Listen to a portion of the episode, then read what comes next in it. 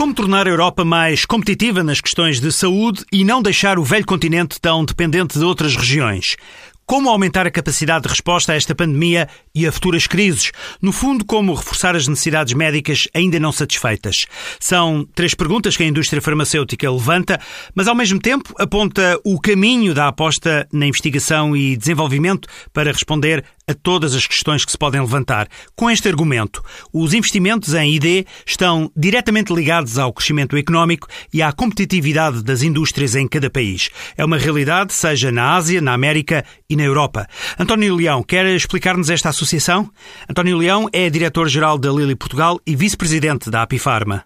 Enquanto nós, na União Europeia, investimos eh, um pouco mais de 2% do nosso PIB Uh, os Estados Unidos investem mais de 30% e o Japão mais 50%. Uh, ah, portanto, há aqui uma desigualdade clara no esforço que é feito nesta, nesta, neste investimento em, em, investigação e desenvolvimento, que depois tem repercussões óbvias nas, nas, economias dos diferentes blocos.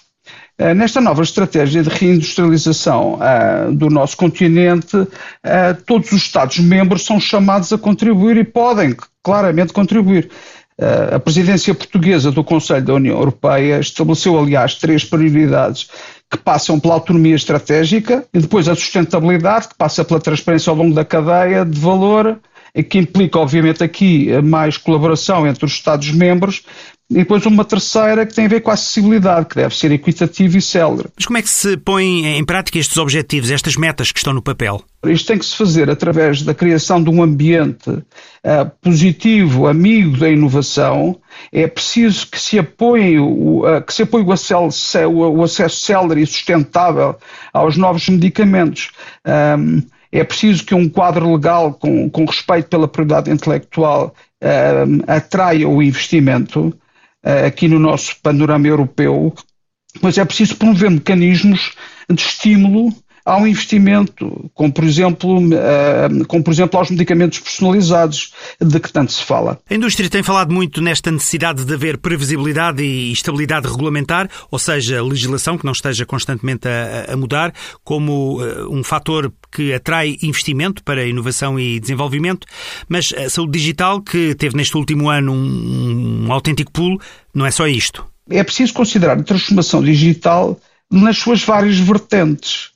Eh, quer na produção, quer na geração de evidência, eh, quer na avaliação eh, das soluções terapêuticas e outras na área da saúde, quer no acesso aos medicamentos e, dispositivos médicos, quer na utilização dos medicamentos e outras tecnologias de saúde. Portanto, em todas estas áreas, a, a, a digitalização é urgente.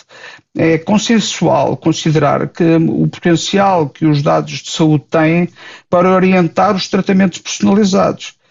É, é desejável é integrar os dados gerados pelas, pelas ferramentas de saúde, de saúde digital nomeadamente os registros individuais dos doentes, o papel um, das, das, soluções, uh, das diversas soluções uh, em cada um dos indivíduos e as suas respostas individuais uh, a cada solução terapêutica. Repare que só, só isto, só, só isto permitirá ganhos evidentes de eficiência.